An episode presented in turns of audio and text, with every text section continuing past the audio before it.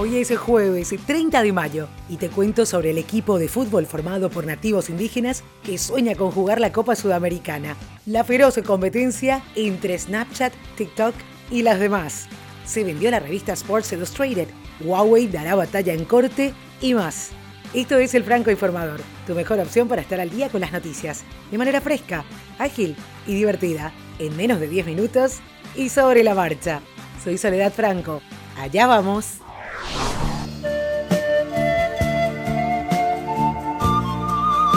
El Club Puerto Diana es el primer equipo de futbolistas nativos compuesto por jugadores de la etnia Ishir que lograron algo histórico en la institución, clasificando a la Copa Paraguay.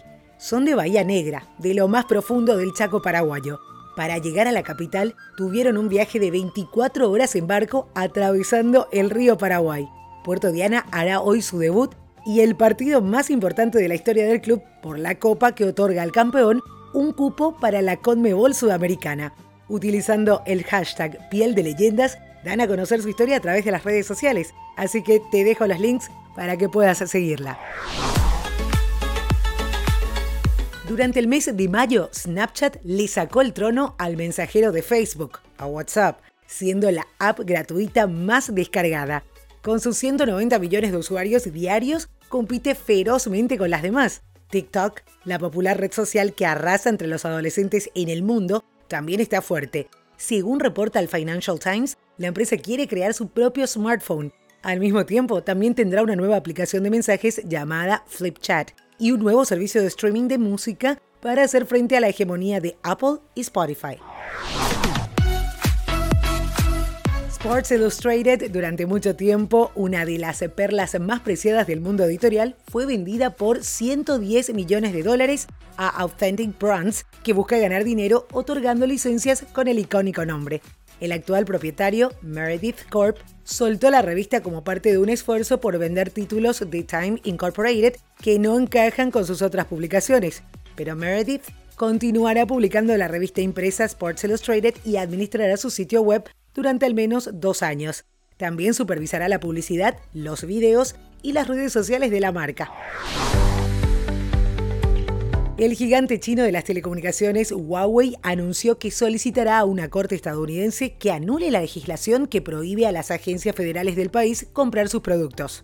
Esta decisión llega en un momento en que Huawei es blanco de una serie de ataques por parte de Washington.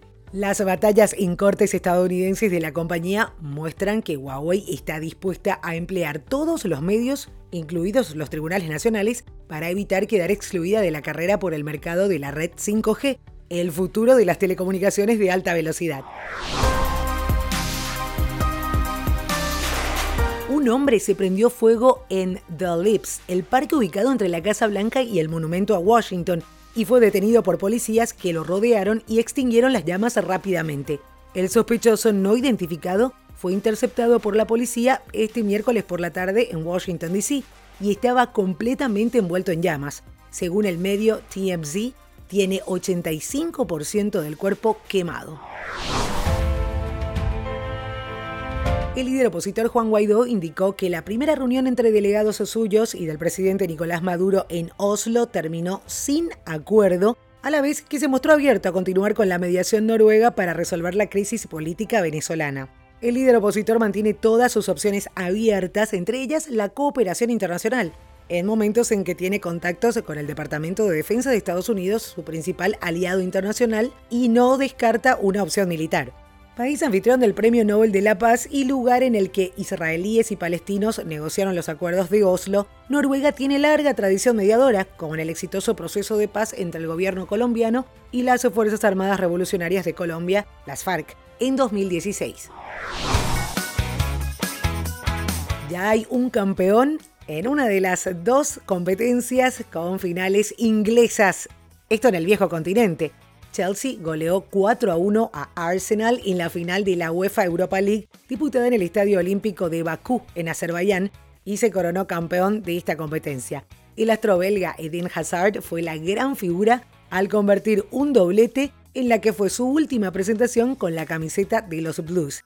El Chelsea consiguió su sexto título europeo, el segundo en esta competición. Para este sábado se espera la gran final de la Champions League en donde serán protagonistas Liverpool y Tottenham.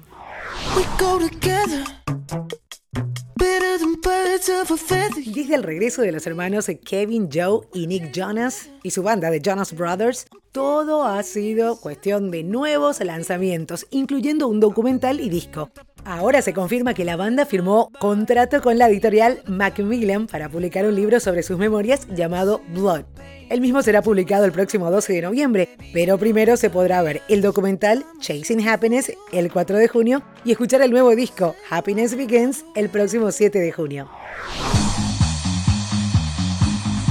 Te recuerdo que hasta el 7 de julio tenés los especiales Copa América del Franco Informador, con muchas noticias, curiosidades y datos que te van a hacer seguir esta competencia. Tenés disponible en la plataforma de Spotify y también en las principales plataformas de podcast.